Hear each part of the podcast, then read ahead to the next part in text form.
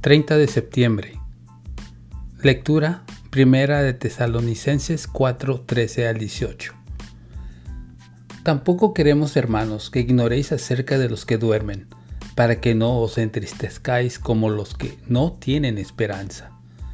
Por si creemos que Jesús murió y resucitó, así también traerá Dios con Jesús a los que durmieron en él. Por lo cual os decimos esto en palabra del Señor, que nosotros que vivimos y habremos quedado hasta la venida del Señor, no precederemos a los que durmieron.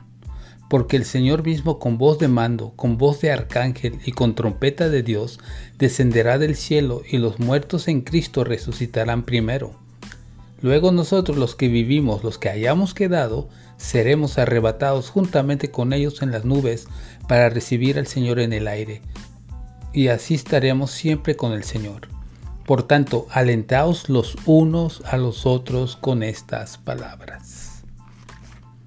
Según un informe en la New England Journal of Medicine, la revista de medicina de Nueva Inglaterra, si un hombre de 45 años hace ejercicio con regularidad por el resto de su vida y otro de la misma edad pasa su vida como un teleadicto, el hombre que hace ejercicio solo vivirá 10 meses más.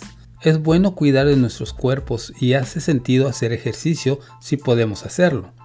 Pero esta idea de extender nuestra vida por solo 10 meses se ve bastante fútil cuando la comparamos con el plan final de extensión de la vida. Según la Biblia, se puede extender la vida de aquí a la eternidad. Mira lo que el apóstol Pablo le dijo a las personas en Tesalónica al tratar de alentarlos acerca de, del retorno de Jesús. Escribió, entonces, nosotros los que estamos vivos y que permanezcamos seremos arrebatados juntamente con ellos en las nubes al encuentro del Señor en el aire, y así estaremos con el Señor siempre. Según 1 Tesalonicenses 4:17. Increíble. Aquellos que hacen esa salida rápida nunca morirán, e incluso si Jesús no regresa durante su vida, si lo conoce como Salvador, nunca morirá espiritualmente. Tiene vida eterna. ¿Estás interesado en extender tu vida? Ve y haz ejercicio, pero no olvides que el plan final de extensión de la vida es la salvación por medio de Jesús.